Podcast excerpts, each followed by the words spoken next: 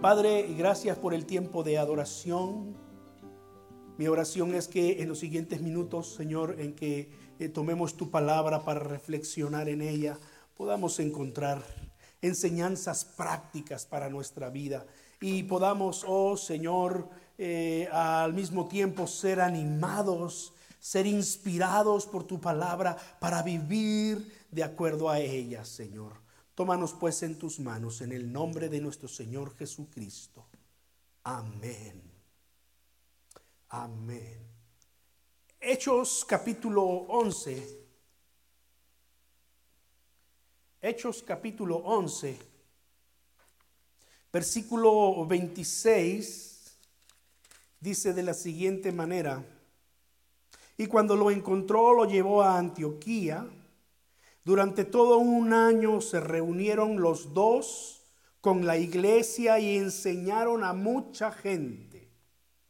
Fue en Antioquía donde a los discípulos se les llamó cristianos por primera vez.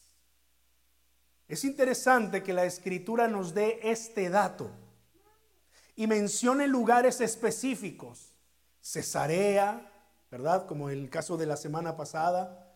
En este caso, Antioquía. Dice, fue en Antioquía donde a los discípulos se les llamó cristianos por primera vez. La historia confirma que para el tiempo de Cristo, Antioquía era una de las eh, eh, ciudades más importantes en el imperio romano. Solamente estaba por encima la misma Roma y después eh, en, Egipto la ciudad de Alejandría. Era muy famosa por su biblioteca, por su universidad, por, eh, sus estudiosos. Ahí había mucha gente que le gustaba filosofar y, y, la ciudad también era muy, muy grande y gloriosa. Pero Antioquía, según los biblistas, era la tercera ciudad más grande del imperio romano.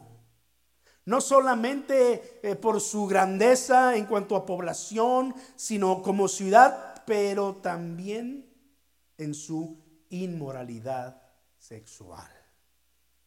Se dice que en Antioquía había, eh, convergían allí todas las, eh, religiones de moda en ese tiempo por estar Antioquía justamente eh, prácticamente en el cruce entre lo que era eh, eh, el sur de, de, Palestina, hacia Jerusalén, y hacia Egipto. Hacia el este estaba hacia el imperio persa y hacia el imperio chino, que en el tiempo de los romanos el imperio chino era un imperio muy fuerte. Eh, los romanos no habían llegado a conquistar hasta allá. Incluso el imperio persa era un, era un imperio fuerte. Este, y, ahí había una ruta comercial que la llamaban la ruta de, seda, por, por, esas telas de seda que eh, exportaban desde China y que gustaban mucho a la aristocracia romana. Este, eh, eh, eh, Antioquía de Siria estaba justo en ese punto en donde los comerciantes del este llegaban, los del oeste llegaban y los del sur también llegaban. De manera que allí en Antioquía había no solamente judíos, pero también había griegos, había muchos romanos, había persas, muy posiblemente había chinos allí. Los chinos son como nosotros los hispanos, están en todas partes, ¿verdad? Y también los judíos, ¿no? Por todas partes se encuentran chinos, chinos, hispanos y judíos. Pero esto es lo interesante, eh, Dios quiso escoger esta ciudad de Antioquía para formar una de las iglesias más grandes y florecientes del primer siglo. Incluso esta iglesia que se estaba empezando aquí en el, capítulo 8 del libro de, el capítulo 11, perdón, del libro de los Hechos, eh, llegaría a ser más floreciente y más importante que la misma iglesia de Jerusalén. La iglesia de Jerusalén estaba destinada a desaparecer en el futuro. La historia nos dice que hacia el año 70 eh, eh, los romanos vinieron conquistaron, derribaron el templo, las murallas, destruyeron Jerusalén y se fueron. ¿Verdad? Y no se ha vuelto a reconstruir el templo de Jerusalén hasta el día de hoy. Pero entonces la iglesia de Antioquía empezó a cobrar fuerza. Si uno se adentra al estudio de la historia, uno descubre que la iglesia de Antioquía vino a ser una iglesia importante para el envío de misioneros a diversas partes del mundo. No por nada estaba en ese punto estratégico y el Señor la escogió para que de allí salieran el mismo, el mismo apóstol Pablo y Bernabé, que, del que vamos a mencionar un poquito más en este, en este día, en este capítulo 11 del libro de los Hechos. Eh, como lo acabamos de leer, no sé si usted ya lo sabía o no, pero la Biblia nos da este dato interesante. Fue aquí en donde se les llamó cristianos por primera vez a los discípulos. Los biblistas no se ponen de acuerdo en, decir si este término originó fuera de la iglesia o dentro de la iglesia. Son más los biblistas que dicen que el término se originó fuera de la iglesia. Es decir, que el término vino a ser un apodo despectivo, una burla, incluso algunos dicen fue el nombre que los romanos le dieron o los gentiles le dieron a este nuevo movimiento para poder diferenciarlo del judaísmo, porque hubo un momento en el que eh, ninguno de los dos eh, eh, quería, quería ser identificado con el otro. Unos biblistas dicen, el término no pudo haber venido de los judíos, puesto que ellos tenían la esperanza mesiánica. Ellos todavía creían que, que, el Mesías vendría, el Cristo. La palabra Cristo es el mismo significado que la palabra Mesías, ¿verdad? el Salvador, el ungido de Dios. Y entonces los judíos no podían haber tomado esa palabra que era una, una esperanza para ellos y aplicársela a este nuevo movimiento. Entonces estoy más de acuerdo con los biblistas que, que piensan que este término fue dado por los paganos. No fue un término que los mismos cristianos dijeron o los mismos discípulos dijeron, ¿verdad? Bueno, a partir de hoy nos vamos a llamar cristianos. Porque literalmente cristiano significa pequeño Cristo. Literalmente pequeño Cristo. Pero el término también se utilizaba para identificar seguidores de ciertos movimientos. Por ejemplo, en la Biblia llegamos a leer acerca de un grupo que se llamaba los Herodianos en Israel. ¿Y qué tenían de particular los Herodianos? Pues era un grupo pseudo religioso, más político que religioso, ¿verdad? De, líderes espirituales en Israel que estaban a favor de Herodes. Por eso se llamaban los herodianos. Y así como había herodianos, entonces los eh, paganos identificaron a este nuevo movimiento como cristiano. Ahora, lo que pudo haber empezado como un término despectivo terminó siendo el nombre de un movimiento que se había iniciado años atrás en el día de Pentecostés, a donde vino el Espíritu Santo y llenó a los eh, discípulos que estaban en aquella ocasión. Y a partir de allí, cada vez que alguien se convertía a Jesucristo, dice la Escritura, y vino el Espíritu Santo sobre ellos y vino el Espíritu Santo sobre ellos. Entonces, este nombre que empezó como un apodo despectivo terminó siendo el nombre de un movimiento años después. Interesantemente, el término cristiano o cristianos solamente ocurre dos veces más en el Nuevo Testamento. Es decir, Solo tres veces vamos a encontrar la palabra cristiano o cristianos en plural en el Nuevo Testamento. La primera es aquí.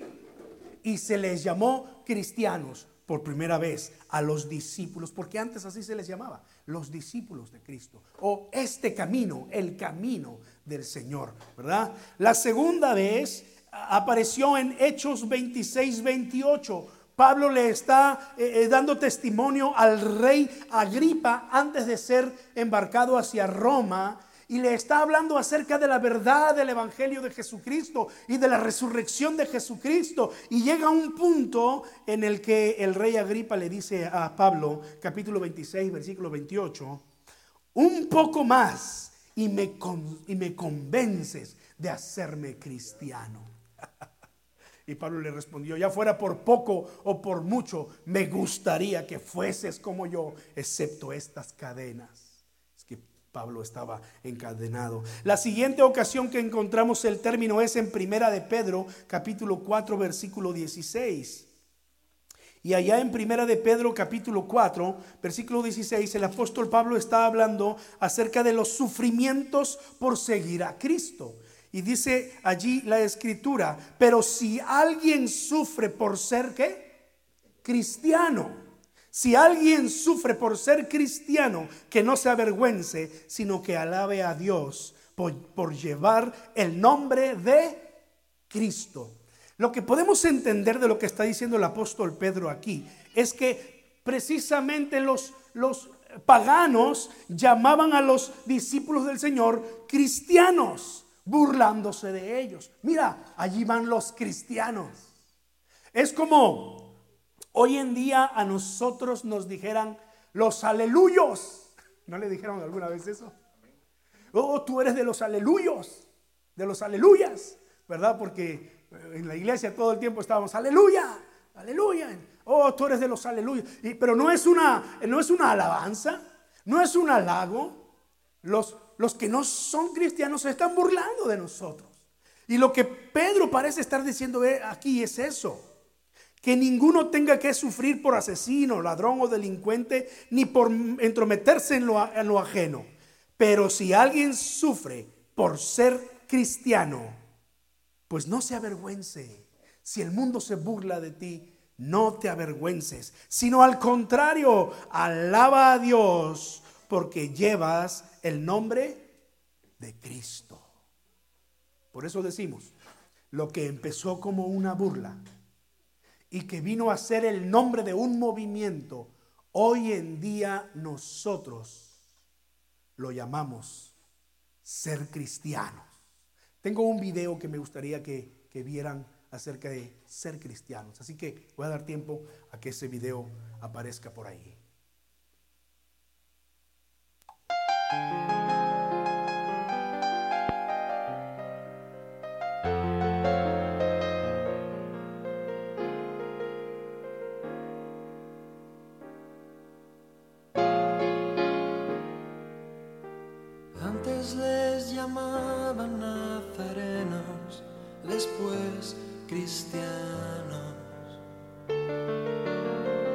No saben ya cómo llamar cada grupo hay tantos. Antes al mirarles se decían, ved cómo se aman. Hoy al contemplarnos se repiten, ved cómo se separan.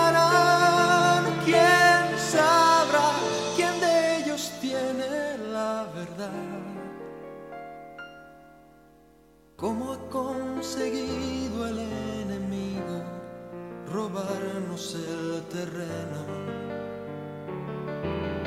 Hemos comenzado a hacer murallas olvidando lo primero.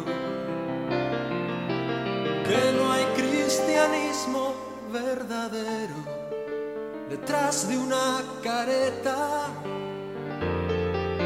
si no reflejamos a Jesús, perdemos nuestra meta. Que el que sirve a los demás es el mayor. Que el sermón del monte aún está en vigor.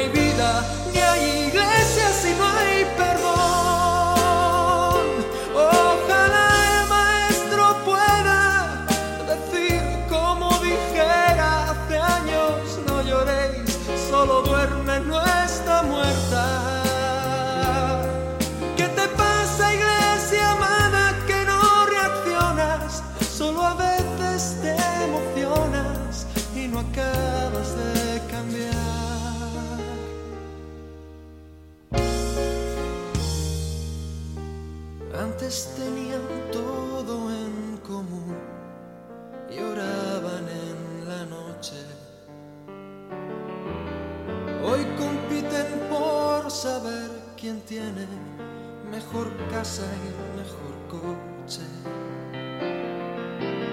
Antes morían abrazados en la arena del circo romano. Hoy discuten si al orar hay que alzar o no las manos. Unos creen en profecías y otros no. Unos predican la fe y otros el amor. Uno habla en lenguas y otro presume de virtud.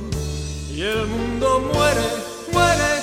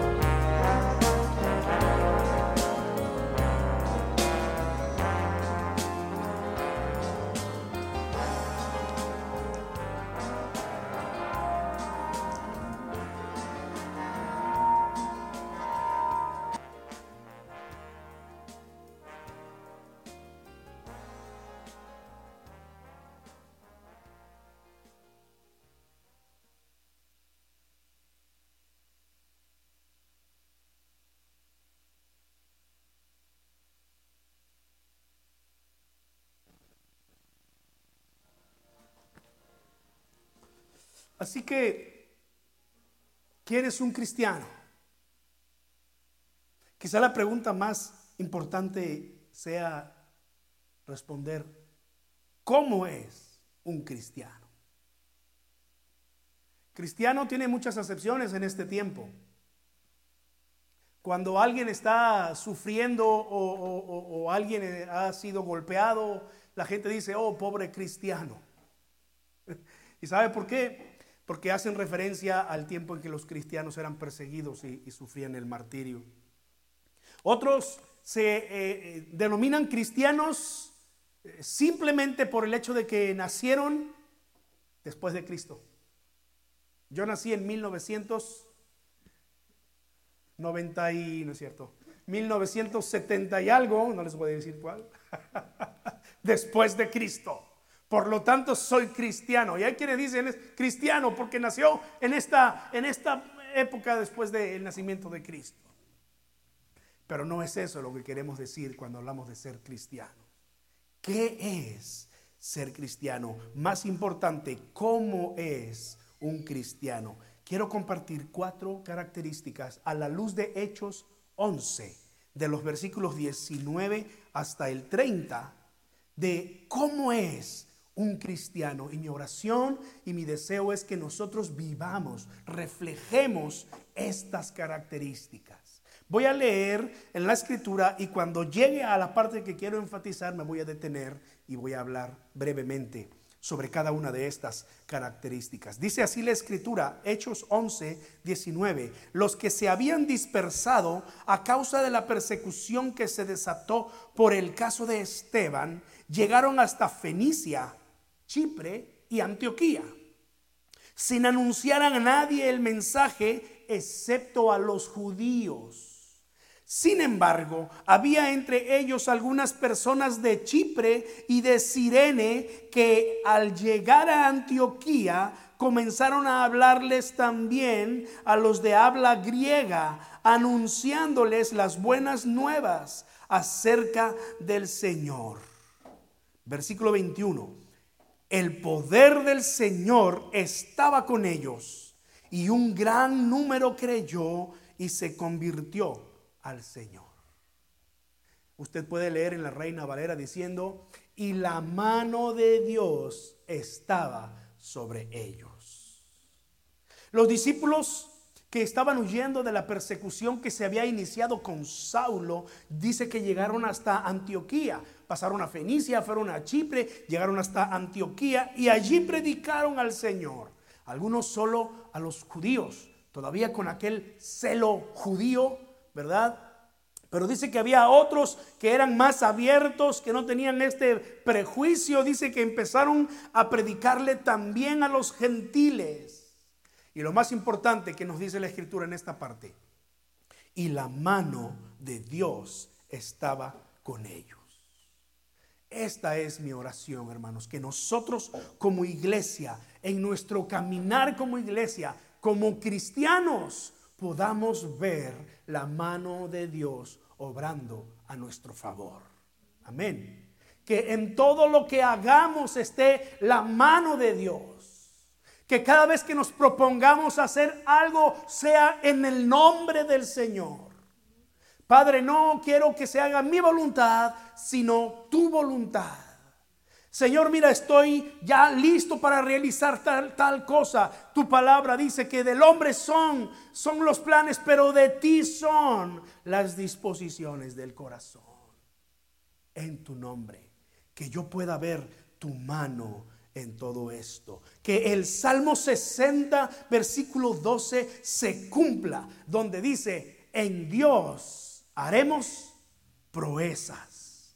Hermanos, que como iglesia nosotros empecemos a ver la mano de Dios también moviéndose entre nosotros. Amén.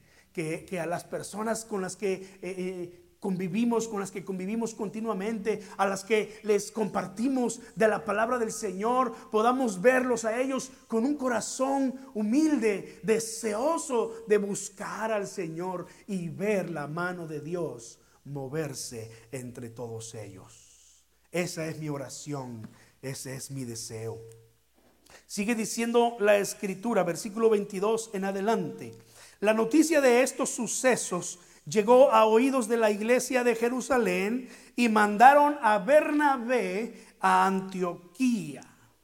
Aquí entra nuevamente en escena este personaje que después se convertiría uno de los, en uno de los personajes más importantes del de, eh, libro de los Hechos, hablando de de siervos del Señor, hablando de, discípulos. Incluso en alguna parte de la historia a Bernabé se le llega a mencionar como un apóstol. Si bien no caminó con el Señor, si bien no fue uno de los doce, ni siquiera fue uno de los siete que, mencionó, que, nombraron tiempo después de haber estado los doce, Bernabé fue eh, prácticamente eh, mencionado en ese grupo selecto de apóstoles y de seguidores del Señor. Mandaron a Bernabé a Antioquía. Cuando él llegó y vio las evidencias de la gracia de Dios, ¿qué dice la escritura? Se alegró y animó a todos a hacerse el firme propósito de permanecer fieles al Señor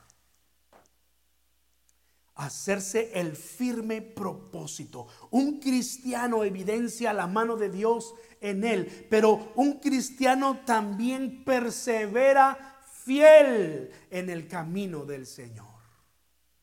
Mire, usted puede leer con calma el libro de los Hechos después, el resto del libro de los Hechos, y cuando usted llegue a, la parte donde Pablo y Bernabé van a las misiones y predican el Evangelio y levantan muchas iglesias, dice que tiempo después ellos quisieron regresar a visitar estas iglesias para confirmar a los discípulos. Es decir, para ver que ellos estuviesen permaneciendo firmes, fieles en el Señor.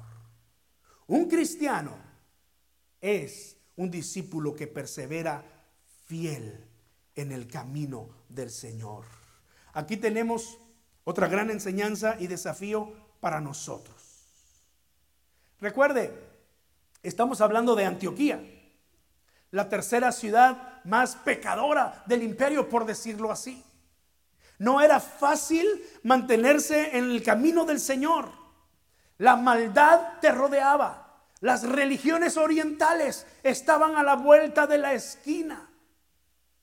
Pero el, Bernabé animó a los hermanos a que se hicieran el propósito firme de permanecer fieles al Señor. Eh, Vivir en Antioquía era algo así como hoy en día vivir en Nueva York, posiblemente, ¿verdad? ¿Por qué no? New Jersey, que estamos muy cerca. Tan solamente vayamos a Atlantic City y vamos a ver allí cuántos excesos no hay en la, en la vida de, de los hombres en este tiempo.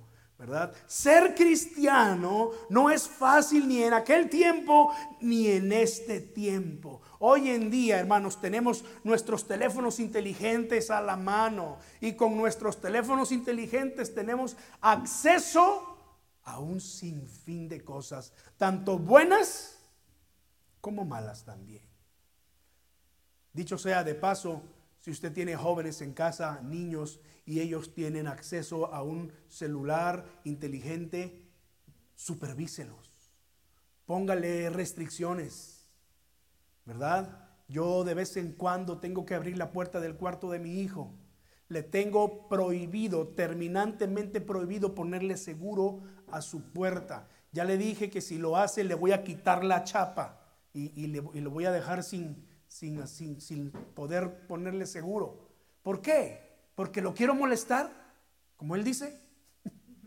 Porque le quiero hacer la vida eh, este, imposible. O como él dice, este, ¿cómo, ¿cuáles son las palabras literales? ¿Me quieres echar a perder la vida? No, es porque tengo cuidado de él. Es porque yo ya pasé por sus 13 años. Es porque yo ya sé lo que es estar despertando a la vida. Entonces de vez en cuando le toco la puerta y entro. Pero hay ocasiones que llego y simplemente entro y después le toco la puerta.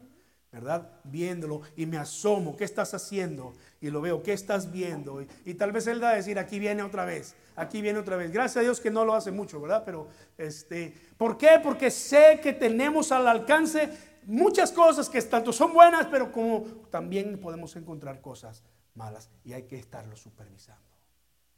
Ser cristiano, hermanos, en este tiempo presenta grandes desafíos. Pero el llamado del Señor sigue siendo el mismo. Hacernos el firme propósito de qué? Permanecer fieles al Señor en todo. Cito algunos textos bíblicos que vinieron a mi mente cuando leía esta parte de la escritura y los tengo aquí apuntados. Mateo 10, 22 dice el Señor Jesucristo, y serán aborrecidos de todos por causa de mi nombre, mas el que persevere hasta el fin, ese será salvo. ¿Cuál es la condición? El que persevere hasta el fin. Luego en Mateo, eso es Mateo 10. Luego en Mateo 24 dice en versículos 12 y 13, y por haberse multiplicado la maldad. ¿No, ¿No creen que podemos hablar de esta característica en este tiempo? Por haberse multiplicado la maldad, el amor de muchos se enfriará.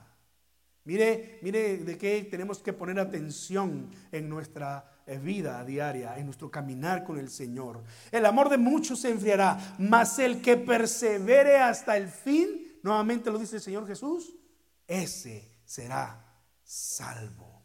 Hermanos, pasarán los meses, los años, las décadas, y el amor del Señor no cambiará. Él es fiel, Él es eterno. Es más, dice su palabra en 2 Timoteo 2:13, si fuéramos infieles, Él permanece fiel. Él no puede negarse a sí mismo. Él no cambia. Él nos ha, él nos ha amado con amor eterno, dice la escritura en Jeremías. Nos ha amado con amor eterno. ¿Qué significa amor eterno? Literalmente eso. Un amor que nunca se acaba, nunca cesa. Su amor no se acaba y no cambia por nosotros. Por lo tanto, es justo que nosotros le correspondamos al Señor, haciéndonos el propósito firme de permanecer fieles al Señor. Amén. En todas las cosas. Hebreos 10, 35 al 39 dice así, y es uno de mis pasajes favoritos de la Escritura. Así que no pierdan la confianza porque esta será grandemente recompensada. Ustedes necesitan perseverar para que después de haber cumplido la voluntad de Dios reciban lo que Él ha prometido. Pues dentro de muy poco tiempo el que ha de venir vendrá y no tardará. Pero mi justo, dice el Señor, vivirá por fe. Y si se vuelve atrás, no será de mi agrado. Pero nosotros dice la escritura. No somos de los que se vuelven atrás y acaban por perderse, sino de los que tienen fe y preservan su vida. Pero nosotros no somos de los que se vuelven atrás y acaban por perderse. ¿Por qué no lo decimos juntos así como aparece en la pantalla? Pero nosotros no somos de los que se vuelven atrás y acaban por perderse, sino de los que tienen fe y preservan su vida. Amén. Un cristiano se hace el firme propósito de permanecer fiel al Señor. Así como Bernabé animó a la iglesia. Dice la escritura entonces, versículo 24, hablando de Bernabé, pues era un hombre bueno lleno del Espíritu Santo y de fe. Un gran número de personas aceptó al Señor. Si queremos encontrar un ejemplo en la vida de Bernabé para nosotros, aquí lo tenemos. ¿Cómo era Bernabé? Dice aquí la escritura que era un hombre bueno, un hombre bondadoso un hombre lleno del Espíritu Santo, es decir, reflejaba el fruto del Espíritu Santo. Había evidencia en su vida que él había recibido el Espíritu Santo por medio de su carácter, por medio de su bondad, de su benignidad. Pues entonces decimos que un cristiano es conocido por su buen carácter. Si tú ves a una persona que dice que es cristiana y es peleonera, ponlo en duda. Y yo soy cristiano, y todavía está, y yo soy cristiano. Sí, oye, pero qué feo que era. Así me hizo Dios. No, espérame, perdóname, Dios no hace cosas tan feas. ¿Verdad? Como Pedro, ¿verdad? Señor, y le cortó. Hay muchos cristianos que le cortan la oreja a otros a tal grado que la escritura va a insistir allá en Santiago que la lengua es un miembro tan pequeño, pero oh, qué grandes males causa. Un cristiano es conocido por su carácter afable, por su carácter amable, por su bondad, su benignidad, por ser una persona misericordiosa. Mira, Bernabé no era de los siete, mucho menos de los doce, pero eso no lo limitó para que él desarrollara un carácter cristiano. Tan es así que su verdadero nombre era José. Su verdadero nombre, digámoslo en otra forma, su nombre de pila era José. Cuando él nació, sus padres dijeron, José se llamará.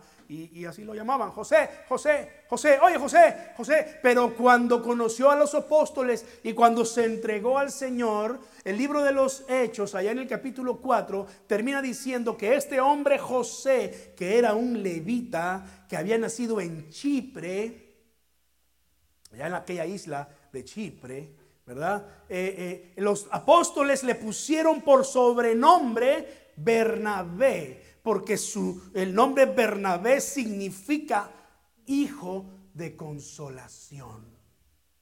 ¡Wow! Cuando Bernabé llegaba con una persona y hablaba con esa persona, esa persona era levantada, esa persona era animada, si esa persona estaba decaída, estaba triste, con problemas, Bernabé era el indicado para venir a ministrarla. Si esa persona estaba estresada, si esa persona no encontraba el camino, Bernabé era la persona idónea. No se equivocaron los apóstoles al enviar a Bernabé a Antioquía. Si hubieran enviado quizás algún otro discípulo, alguna otra persona más judío, más celoso de las cosas de la ley, posiblemente no leyéramos como lo leímos aquí en el capítulo 11. Cuando llegó y vio las evidencias de la gracia de Dios, se alegró no, posiblemente hubiéramos leído y cuando llegó y vio las evidencias de la gracia de Dios, le dijo a los nuevos discípulos, ahora ustedes tienen que circuncidarse y ustedes tienen ahora que guardar la ley y ustedes tienen que ahora cumplir los, los, días de fiesta judíos y, usted, y empezar a poner cargas, porque lo hubieron.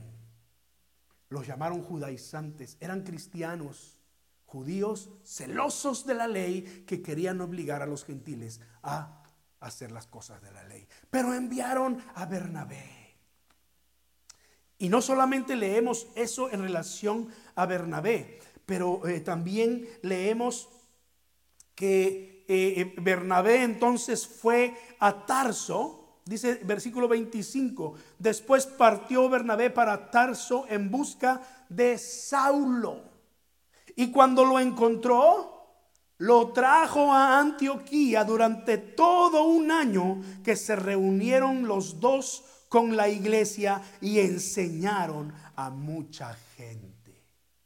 Bernabé tenía ese carácter de Cristo que no le importaba traer a una persona que posiblemente tenía más conocimiento que él respecto a las cosas de Dios. Era tal su corazón que incluso pensó, oh, Saulo está aquí cerca. Si tú ves un mapa bíblico, Antioquía y, Tarso están relativamente cerca. Era cuestión de quizás un día de, de transporte para llegar allí y fue por él y lo trajo acá. ¿Quién fue el que presentó a Saulo con los apóstoles después de que Saulo se convirtió?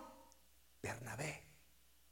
Dice la escritura allá en, Hechos 9 eh, que Pablo buscaba juntarse con los doce. Quería conocer a, Pedro y, estaba emocionado por conocer a Juan y escuchar de los dichos de Jesús. Pero la escritura dice que los apóstoles, por temor a él, no lo dejaban juntarse y se alejaban. Decían quizás está aparentando lo que no es para... Pero entonces vino Bernabé, tomó a Saulo, todavía no era el apóstol Pablo, ¿verdad? Lo tomó y lo trajo con los apóstoles y vino a ser un pacificador, un mediador, porque reflejaba el carácter de Cristo. La pregunta para nosotros es, nosotros reflejamos el carácter de Cristo en nuestro diario vivir. ¿Quieres tú saber un parámetro de cómo es tu vida cristiana de exitosa? Número uno, pregúntale a tu familia o con quienes tú vives. Número dos, pregúntale a tus compañeros de trabajo. Oye, ¿cómo soy yo? Descríbeme, sé sincero. Saca y échame todo lo que tienes y aquí yo aguanto. ¿Te atreverías a hacer eso? Porque según la evidencia de tu vida, así es como la gente te conoce y así es como la gente tiene concepto de Jesucristo. Recuerda, un cristiano es conocido por su carácter, por reflejar a Cristo Pedro lo dijo. Si alguno de ustedes tiene que padecer las burlas de ser cristiano, no se preocupe, al contrario, llénese de gozo de que está representando a Cristo, que lleva el nombre de Cristo, pero por favor, represéntelo bien. Dejen a un lado los pleitos. Dios no nos ha llamado a pelear. Dejen a un lado las diferencias religiosas. Dios no nos ha llamado a defenderlo. Dios se puede defender solo. Dios nos ha llamado a amar a la gente, aceptar a la gente como es y ser un ejemplo para que ellos puedan inspirarse para algo mejor en sus vidas. Amén. Gálatas 5:22 dice, mas el fruto del Espíritu es, ¿lo sabe? Dígalo conmigo, amor, gozo, paz, paciencia, benignidad, bondad, fe, mansedumbre, templanza.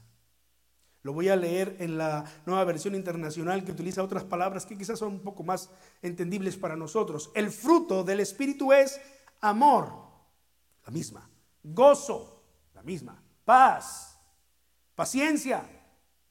En vez de benignidad dice amabilidad. Luego bondad. En vez de fe dice fidelidad.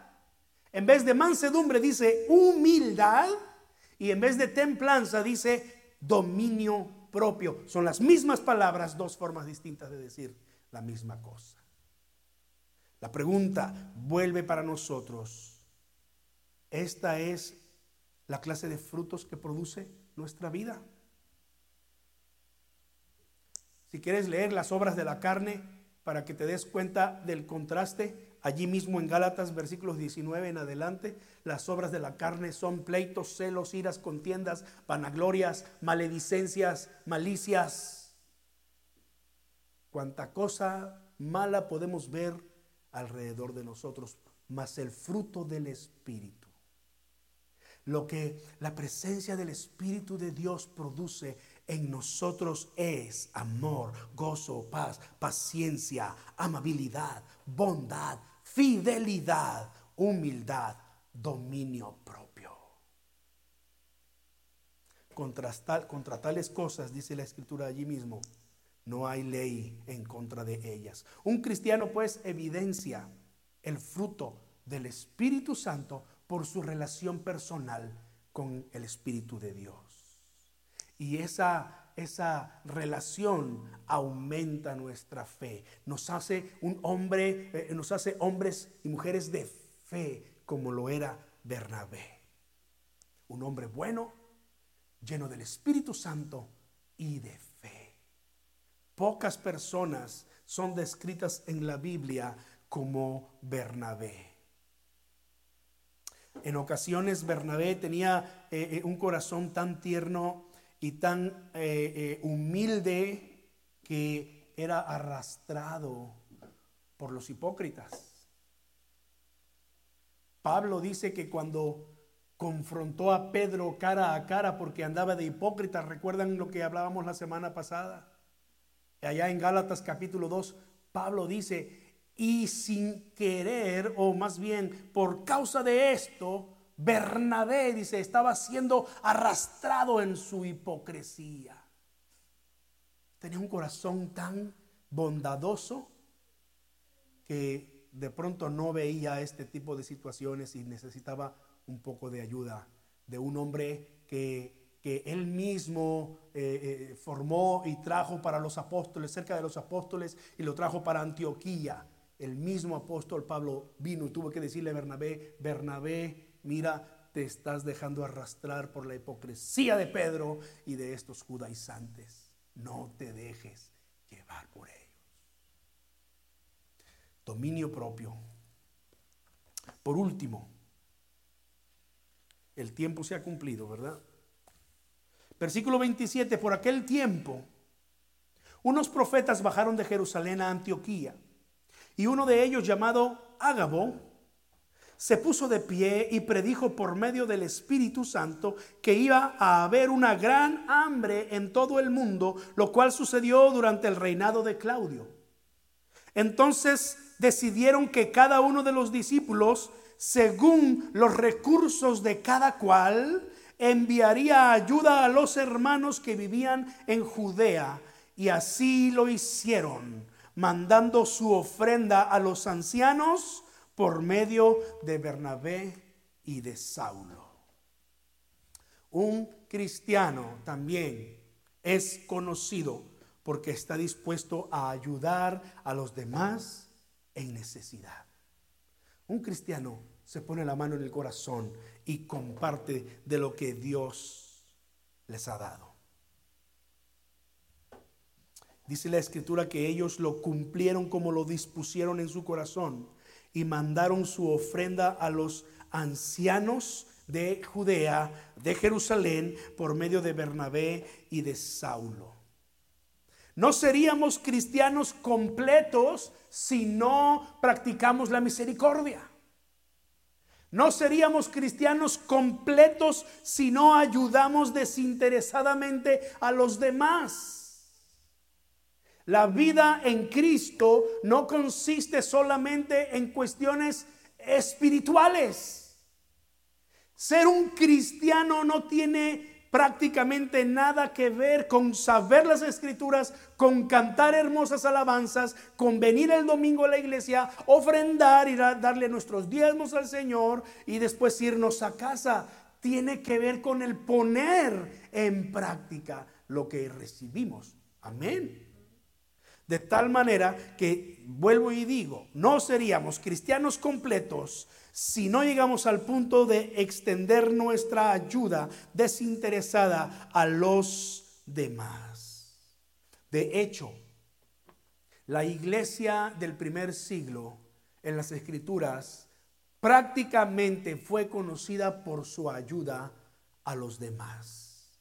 Continuamente leemos que ellos estaban ayudando en la comunidad. Continuamente leemos que ellos ayudaban, que ellos alimentaban literalmente a las viudas. Continuamente leemos que el apóstol Pablo, donde quiera que iba, procuraba levantar ofrendas para los pobres en Judea.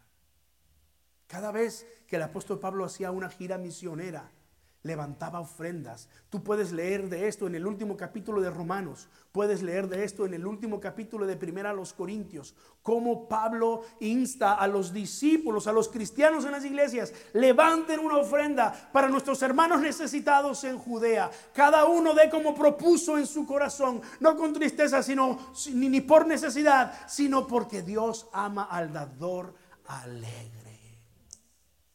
¿Qué hacemos por otros, hermanos? Compartimos lo que Dios nos ha dado. Ayudamos a suplir las necesidades de los que sufren. Termino con estos dos versículos. La única vez que la escritura menciona la palabra religión. Y está en Santiago capítulo 1, versículo 26 y 27. Si alguno se cree religioso, pero no le pone freno a su lengua, se engaña a sí mismo y su religión no sirve para nada. Es lo que dice aquí eh, la escritura, ¿no? La religión pura y sin mancha delante de nuestro Dios el Padre es esta. ¿Cuál? Atender o ayudar a los huérfanos y a las viudas en sus tribulaciones. Y conservarse limpio de la corrupción del mundo. Si queremos tener la esencia de la vida en Cristo, guárdate de la corrupción del mundo y ayuda a los huérfanos y a las viudas en sus aflicciones. La esencia de lo que es ser un cristiano. Después de, de todo lo que hemos ya mencionado, quiero concluir con lo siguiente. La razón principal por la que llamaron cristianos a los discípulos fue porque los identificaron con Cristo. Por eso el nombre, cristianos. Seguir a Cristo en sus enseñanzas, en su estilo de vida, en su amor y en su compasión les valió para ser identificados de esta forma. Así que la pregunta final para nosotros es, ¿Eres cristiano? ¿Y bajo qué concepto eres cristiano? ¿Porque naciste en la era de Cristo o porque eres imitador de Cristo? Un seguidor de Cristo entonces es, es fiel a su maestro, refleja la mano de Dios en todo, tiene un carácter bondadoso y el, y el fruto del Espíritu de Dios se refleja en su diario vivir. Este es el nuestro llamado para terminar en oración. Ser un fiel seguidor de Cristo, hacer honor al nombre que hemos recibido, demostrarle al mundo que no se ha equivocado al llamarnos cristianos, que ser cristianos es algo más que reunirse, cantar, ofrendar y escuchar una prédica cada domingo. Amén. ¿Por qué no oramos juntos? Bendito Dios y Padre nuestro. Señor, en esta hora específicamente mi oración es, queremos responder a tu palabra. Tu palabra dice, Señor, que tú llamaste eh, tus- a tus discípulos como tus seguidores para que te imitaran en todo, Señor. Y entonces fueron identificados como cristianos. Oh mi Dios, más allá de lo que el mundo tiene como concepto de la palabra cristiano, hoy nosotros entendemos que se trata de ser imitadores de ti, Jesús, en tu estilo de vida, en tu pureza, en tu amor, en tu misericordia, en tu ayuda por los demás, en ser fiel, en cumplir la voluntad de Dios. Por eso, Señor, pongo en tus manos a tu iglesia. Mi oración es que hagas de cada uno de nosotros cristianos fieles a ti en todo, Señor. Que reflejen tu carácter y que extiendan su mano de ayuda a los demás. Y de esa manera que la mano tuya sea evidente en nuestro caminar, Señor. Guárdanos. Señor, durante esta semana permítenos glorificar tu nombre con nuestras acciones. Permítenos bendecir a otros. Y permítenos permanecer fieles, Señor, con tu ayuda cada día de nuestra vida, mi Dios. En el nombre de nuestro Señor Jesucristo oramos.